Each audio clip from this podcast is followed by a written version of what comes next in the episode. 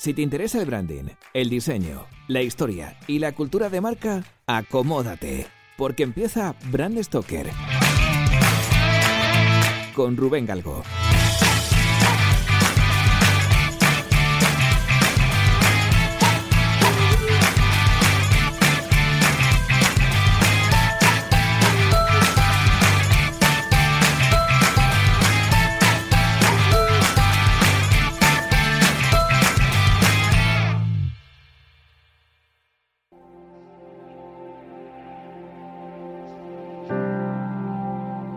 Cuando bebemos un vaso de Coca-Cola, estamos saboreando un producto que nos ha acompañado durante más de 120 años. Y es que la marca Coca-Cola posiblemente sea la marca más famosa del mundo, ya que es reconocida por el 94% de la población mundial. Además, ha sido siempre un referente en aspectos como la publicidad o el packaging, gracias a que ha trabajado de una manera extraordinariamente versátil todos los aspectos de lo que hoy conocemos como branding, a ello contribuyó sin duda un momento histórico en el que el desarrollo de alguno de estos procesos de marketing y comunicación eran todavía incipientes, aunque el alcance que consiguió como producto no habría sido posible sin una inigualable capacidad para adaptarse a los cambios y, en ocasiones, para adelantarse a ellos.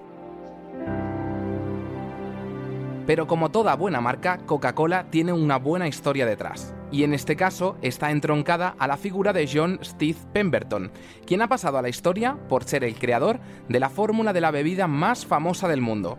Curiosamente, el bueno de Pemberton resultó herido mientras luchaba contra el ejército de Pancho Villa en la batalla de Columbus, en Nuevo México, como muchos otros veteranos de la caballería del ejército estadounidense, terminó por convertirse en adicto a la morfina, y esto le llevó a buscar una solución para tratarse y poner fin a los dolores de cabeza que tenía y al estrés que le acarreaba aquella situación.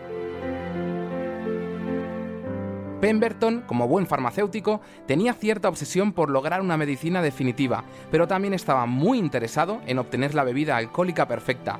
Por eso, las primeras pruebas de su jarabe contenían alcohol, hasta que llegaron a él informaciones sobre la planta de coca y su poder estimulante, digestivo, afrodisíaco y además prolongador de vida, lo que como os podéis imaginar es una estupenda solución para quitar la adicción. John tenía una farmacia en Atlanta, Georgia, y allí empezó a comercializar su bebida con el nombre de vino francés de coca Pemberton, Pemberton's French Wine Coca. Pero tardaría varios años en dar con la fórmula definitiva y combinar, ya sin alcohol, jarabe de azúcar, canela, lima y cola acuminata, o lo que es lo mismo, nuez de cola. Este último ingrediente fue todo un hallazgo, ya que aportaba un alto contenido de cafeína y permitía que se comercializase como un estimulante del sistema nervioso que aliviaba el dolor de cabeza a la vez que servía como jarabe digestivo. Vamos, cualidades por las que muchos no dudaron en denominar a la bebida como un elixir médico. Así, la farmacia Jacobs es recordada desde entonces como el primer lugar en el que se pudo probar este conocido refresco de cola a razón de 5 céntimos el vaso. Al ver el éxito de ventas que tenía, Pemberton decidió patentar la fórmula bajo una marca y para ello se puso en manos de su contable, Frank Mason Robinson. Este pensó un nombre mucho más comercial y finalmente, el 8 de mayo de 1886, fue registrada la marca Coca-Cola. Robinson fue el responsable de toda la publicidad de los inicios de la firma, llegando a realizar los primeros anuncios que aparecieron en los periódicos e incluso un año después, en 1887, recibió el encargo de diseñar el famoso logotipo de la bebida. Para esta tarea utilizó un estilo de escritura muy usado en los Estados Unidos por aquella época, el denominado Spencerian Script, que recibe su nombre de la persona que lo desarrolló, un amante de la tipografía llamado Platt Rogers Spencer. Se trata de un tipo de caligrafía que se empleaba para documentos oficiales y correspondencia comercial, antes de la invención de la máquina de escribir. La idea de hacer de la Coca-Cola una marca que se pudiese comprar a lo largo de todos los Estados Unidos está ligada a los nombres de los socios que fundaron en 1891 de Coca-Cola Company. Tras comprar a Pemberton por una suculenta cantidad, la empresa y la fórmula del refresco.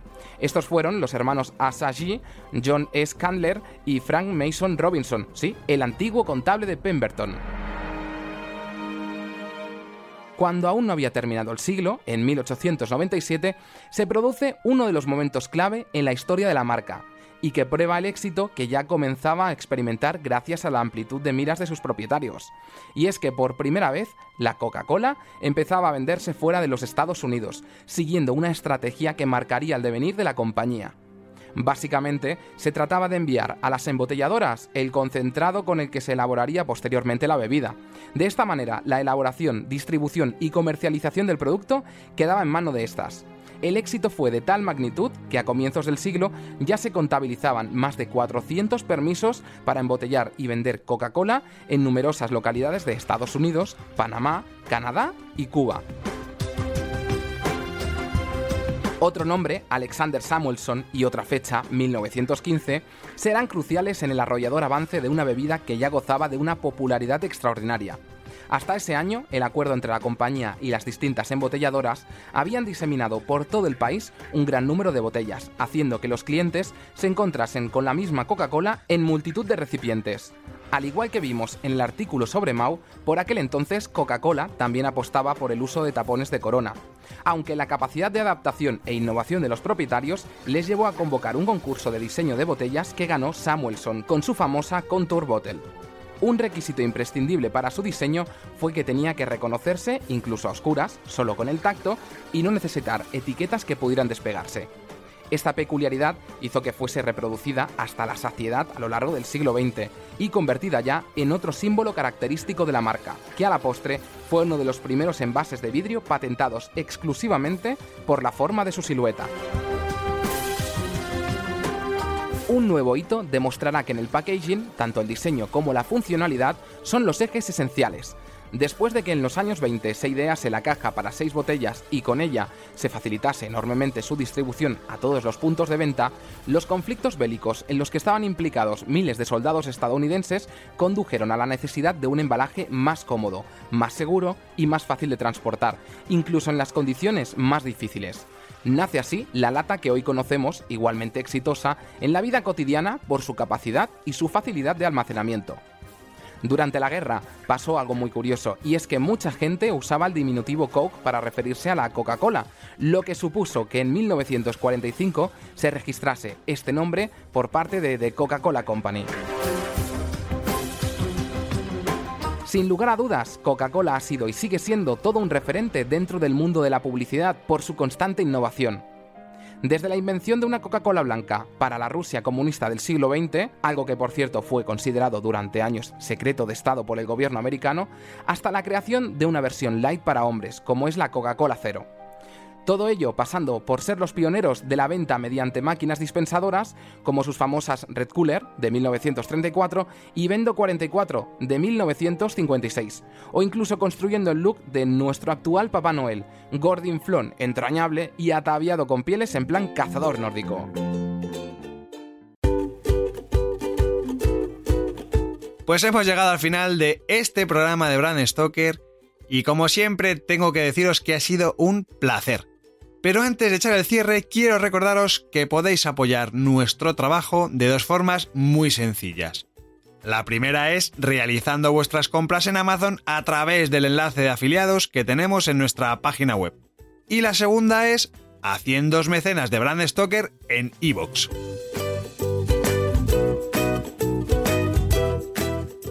Brand Stoker es una iniciativa de Gallicus Gallicus es el estudio especializado en creación y gestión de marcas que dirige Rubén Galgo. Si lideras una empresa o eres la persona responsable de crear o actualizar la marca de tu compañía, no dudes en ponerte en contacto con nosotros. Búscanos en nuestra web gallicus.com.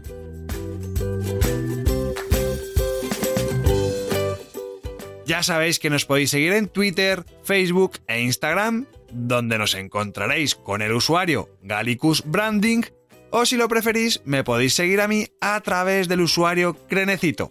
Por supuesto, no olvidéis comentar este programa, darle a me gusta y compartirlo en vuestras redes sociales. Y si os habéis quedado con ganas de más, podéis escuchar más programas de Brand Stoker en iVoox y sobre todo en brandstoker.com. Muchas gracias por estar ahí y recordad, como dijo Paul Rand, el diseño es simple. Por eso es tan complicado. Hasta el próximo programa. ¡Chao!